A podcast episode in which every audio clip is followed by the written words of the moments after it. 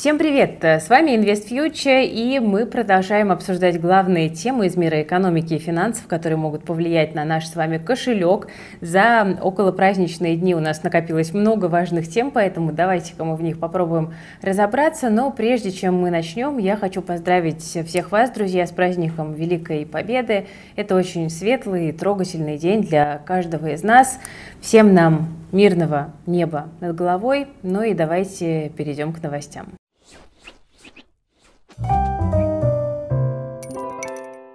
Начнем с занимательной статистики. Почти треть россиян ориентируются на гороскопы при принятии финансовых решений. Это показал опрос платформы финуслуги. Кроме того, почти у 30% опрошенных есть талисманы для финансового благополучия. Это или денежное дерево, или счастливая купюра для привлечения денег, или даже жаба с монеткой во рту. Также каждый пятый россиянин использует денежные аффирмации, а 17% следует лунному календарю. Очевидно, друзья, что уровень финансовой грамотности нужно качать. Но эксперты говорят, что причина может быть даже не в недостатке знаний, а именно в психологической составляющей. Цитата. «Скорее всего, результаты опроса говорят только о том, что управление своими финансами в нашей стране вызывает у большей части населения тревогу и беспокойство. Именно желание как-то справиться с этими состояниями и приводит к использованию ритуалов и оберегов, каких-то тотемных знаков и гороскопов, пояснила директор Центра психологического консультирования НИУ ВШЭ Ирина Макарова. И с этим, наверное, трудно не согласиться. Психологи говорят о проблеме ответственности. Якобы россияне боятся брать на себя ответственность за принятие вот тех самых финансовых решений и принимают решение переложить э, эту ответственность на какие-то мистические силы. А вот утверждение, что финансовое благополучие человека зависит исключительно от него самого, очень непросто людям бывает принять. Ну, статистика, конечно, очень интересная, но, друзья, все-таки не могу вам не напомнить, что фундаментальный анализ, основа управления личными финансами, опыт работы с налогами защитят вас от проблем с деньгами, ну, все-таки лучше, чем монетка, засунутая в рот лягушки. Весной появляется желание обновиться, сделать генеральную уборку там на балконе, в гараже и в портфеле. И вот последнее – это прям необходимость. Уверены ли вы, что знаете, как перебрать свой портфель и провести ребалансировку, не убив при этом его доходность? Если портфель не ребалансировать или делать это неправильно, то можно потерять деньги на налогах и комиссиях или потерять контроль над рисками, и вы просто можете даже не заметить, как ваш консервативный когда-то портфель превратился в агрессивный, а потом задаваться вопросами, почему же я так попал. Я понимаю прекрасно, что инвестировать в 2023 году – это такое балансирование на грани пропасти, поэтому приглашаю вас провести ребалансировку и обсудить инвестиционные идеи на мастер-классе с Андреем Стратичуком, финансовым аналитиком с опытом работы в 10 лет. Именно Андрей на нашей конференции, которая проходила в декабре 22 собирал портфель, его презентовал, и этот портфель уже показывает более 20% доходности. Вот на примере этого портфеля мы и будем ребалансироваться, изучать как некоторые теоретические аспекты, которые абсолютно необходимы, так и показывать, как делать это на практике. Ну и самое главное, мы будем добавлять новые инвестиционные идеи, их разбирать, объяснять и раскрывать для вас. 17 мая в 18.00 по Москве мы проводим мастер-класс, на котором мы в прямом эфире сделаем ребалансировку портфеля, расскажем о пяти актуальных инвестиционных идеях на лето 2023 года, оценим ситуацию на рынке и, конечно же, ответим на ваши вопросы. Запись мастер-класса обязательно будет. Если для вас актуально, обязательно приходите, не пропускайте. Лучше, конечно, онлайн, потому что можно будет и вопросы позадавать. Ссылочка для регистрации на мастер-класс есть в описании к этому видео. Тем временем нас с вами к празднику решили порадовать финансовой статистикой по российской экономике. Мы с вами вернулись в топ-10 стран по росту ВВП. Там Россия не была с 2014 года, а тут сразу на восьмое место. Круто, но как? Давайте попробуем разобраться. Начнем с того, что это данные за 2022 год, то есть Россия умудрилась войти в топ, несмотря на год очень непростой. Только вот э, официальных итого года от Всемирного банка пока нет. Этот рейтинг составили РИА Новости. Они совместили данные Всемирного банка и показатели роста ВВП каждой страны. Получился ВВП России за 2022 год 2,3 триллиона долларов.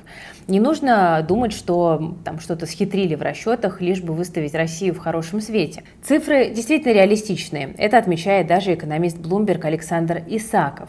Но все-таки в этих цифрах есть подвох, который позитив немножечко портит. Ну, иначе, наверное, и не может быть, потому что экономика просела более чем на 2% в 2022 году. Был сильнейший шок от санкций и удар по экономике. Так что во многом, конечно, позитив технический. Чтобы сравнивать экономики разных стран, их ВВП пересчитывают в долларах, то есть на цифры влияет курс валют.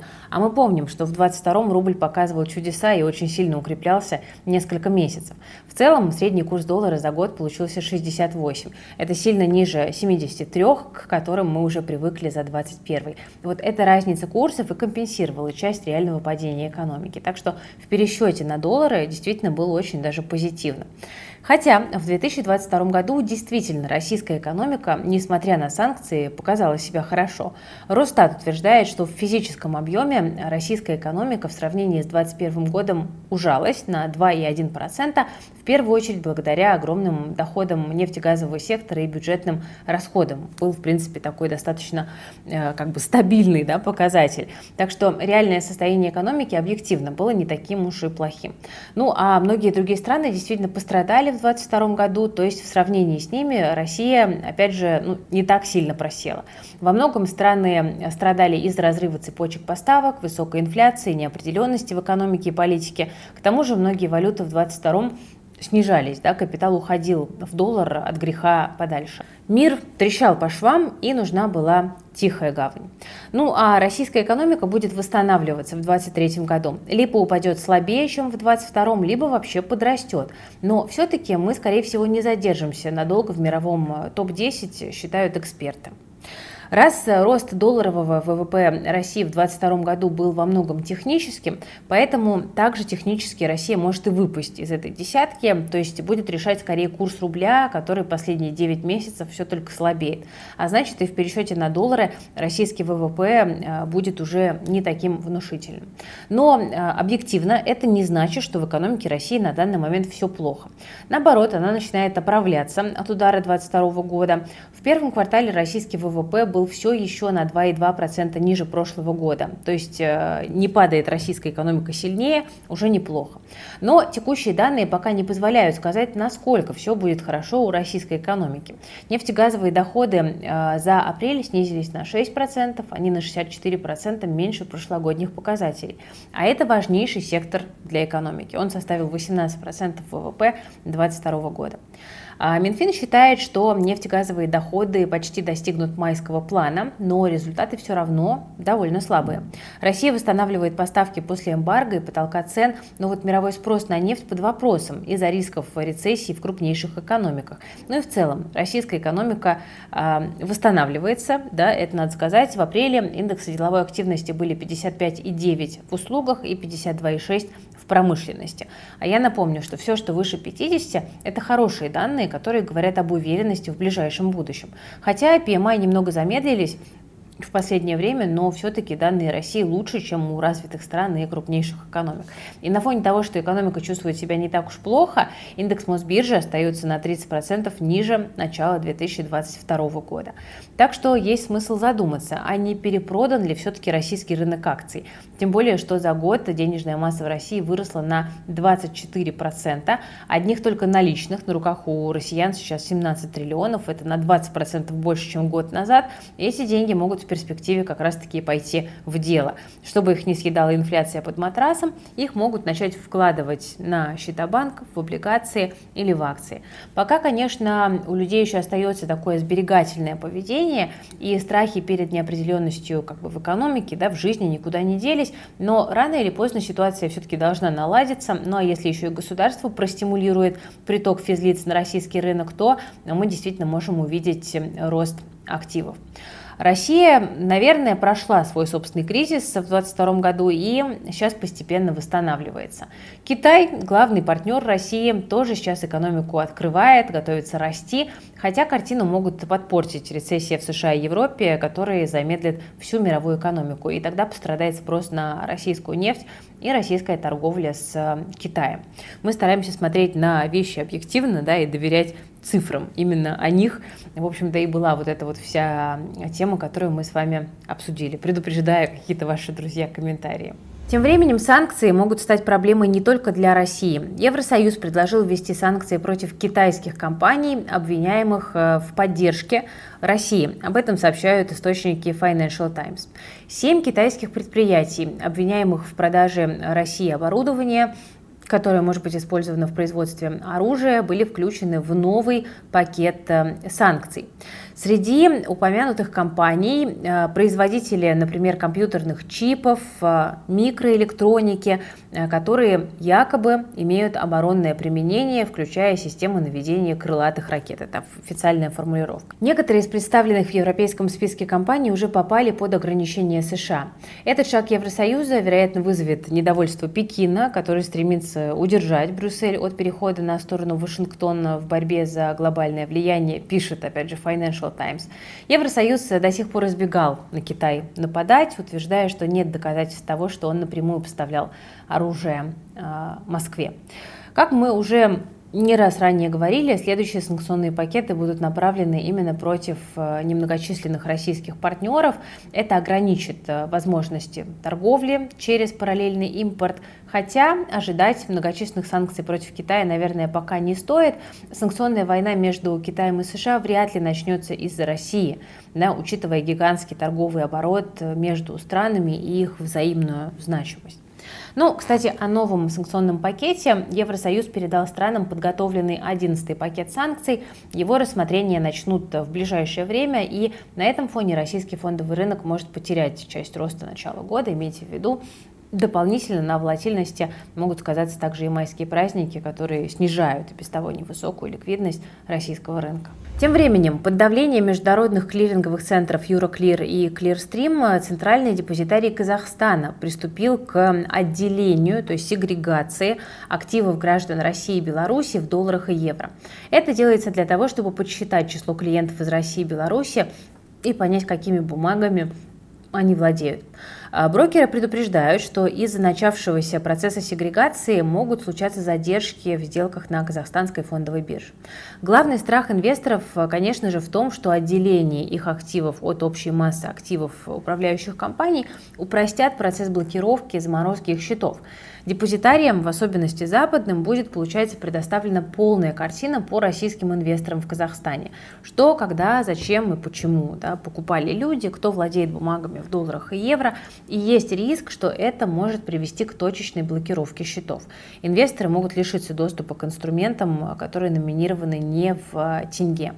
Но, тем не менее, для самого Казахстана это может стать большим ударом. В 2022 году на фоне противостояния Euroclear, Clearstream и NRD российские инвесторы начали перебрасывать свои активы на дружественные биржи. И Казахстан в этом плане оказался самым удобным направлением. Это обеспечило значительный приток инвестиций в экономику страны. Терять статус убежища для активов э, не хочется. И хотя депозитарий Казахстана и пошел на уступки западным депозитариям, но на полную блокировку активов, наверное, все-таки он пойдет вряд ли. Да, то есть могут ограничиться какими-то ограничениями на покупку. Но в любом случае продолжаем следить за ситуацией, будем вам рассказывать новости по мере их поступления. Надо сказать, что жизнь в последние три года напоминает лотерею. Неизвестно, какие потрясения принесет нам завтрашний день. Может быть, он принесет хорошие деньги? Именно такой вопрос себе задает все большее количество россиян. Спрос на лотерейные билеты в России вырос на треть с начала года. Число покупок лотерейных билетов в первом квартале 2023 года выросло на 34% по сравнению с аналогичным периодом 22 Ключевым драйвером продажи лотерейных билетов традиционно выступают праздники, считают аналитики. Чек индекса в первую очередь Новый год, 8 марта и 23 февраля, а также дни рождения и знаковые даты.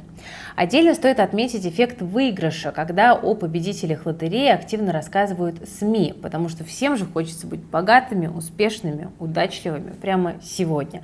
Вот так совсем недавно вторым лотерейным миллиардером в России стал слесарь из города Нижний Новгород. Россияне стали больше доверять лотереям после а, ужесточения государственного регулирования. По закону в России разрешены только государственные лотереи. Организаторами лотерей выступают Минфин и Минспорта, а с продажи лотерейных билетов предусмотрены целевые отчисления в бюджет для поддержки а, развития физической культуры и спорта, спорта высших достижений и системы подготовки спортивного резерва. Спорт наше все. Кстати, если вам повезло и вы выиграли в лотерею, то не забывайте, э, пожалуйста, что вам необходимо самостоятельно отразить сумму дохода в налоговой декларации по налогу на доходы физических лиц за вас это никто не сделает, и лотерейный выигрыш облагается налогом в 13%. Ну, если вдруг вот вам подфартило. Но в целом, конечно, э, я к таким штукам отношусь достаточно скептически. Если вдруг вас интересует, я лотерейные билеты в жизни никогда не покупала. Переместимся за океан. Вчера прошло ежегодное общее собрание Berkshire Hathaway, и там Уоррен Баффет всякого наговорил. Он выразил опасение, что хорошие времена для рынков э, могли закончиться, а прибыль большинства компаний Berkshire в этом году упадет. Баффет связывает свой прогноз о замедлении темпов роста с потрясениями в банковском секторе, которые угрожают сократить кредитование, ну а также с проблемами, которые связаны с инфляцией и с более высокими ставками. Более сложная экономическая среда, по словам Баффета его делового партнера Чарли Мангера, усложнит жизнь инвесторам, покупающим акции, которые выглядят дешево по сравнению с внутренней стоимостью бизнеса. Но Баффет отмечает, что он ожидает увеличения доходов от операций по страхованию, которые в меньшей степени связаны с деловой активностью вот, конкретно в этом году. Что это значит для нас, обычных инвесторов? Ну, собственно, ничего нового Баффет не сказал, просто он давит авторитетом. Про проблемы с инфляцией и высокими ставками мы знаем уже давно. Э, такие прогнозы, конечно, могут быть пугающими, но важно помнить, что инвестирование всегда связано с рисками, и никто эти риски не отменял, ну а также мы помним, что рынки цикличны. Ну а покупать э, нужно тогда, когда на рынках льется кровь, сейчас вот индекс упал на 14% от исторических максимумов, но не похоже, что это падение отражает все проблемы, которые накопились э, в мировой экономике. Поэтому я все еще не готова утверждать о каком-то там скором развороте американского рынка наверх, даже несмотря на ту паузу в повышении ставок, которую нам с таким пафосом э, презентовала Федеральная резервная система. Между тем, 43 республиканских сенатора из США написали письмо Чаку Шумеру, лидеру демократов в Сенате. И они сказали, что против выступают законопроекта, который просто увеличивает долговой лимит страны, не учитывая другие важные вещи. Республиканцы, возглавляемые сенатором Майком Ли, хотят видеть серьезные изменения в том, как правительство тратит деньги и составляет бюджет. Президент США Джо Байден ранее обвинил республиканцев в том, что они используют долговой лимит как политический инструмент – Министр финансов Джанет Йеллен предупреждала, что если долговой лимит не увеличит, то Минфин с 1 июня может не справиться со своими обязательствами по долгам. Это привело к страхам о дефолте, который может повлиять на мировые финансовые рынки. Шумер уже говорил, что Сенат может рассмотреть законопроект, который просто увеличит долговой лимит, э, не учитывая, э, собственно, требований республиканцев. Но так как у Шумера в Сенате только незначительный перевес голосов, 50 демократов плюс один голос вице-президента Камалы Харрис, да, то есть 51, ему требуется поддержка хотя бы 9 республиканцев, чтобы преодолеть порог в 60 голосов и продвинуть вот этот самый законопроект. Ну, так или иначе, до потенциального дефолта осталось совсем чуть-чуть, и э, мы ждем э, каких-то дальнейших новостей, да, там будут проходить переговоры э, в скором времени, которые станут судьбоносными в ожидании дефолта. Тем временем, говоря об американской политике, я также не могу не отметить и то, что э, вокруг Дональда Трампа продолжают роиться скандалы.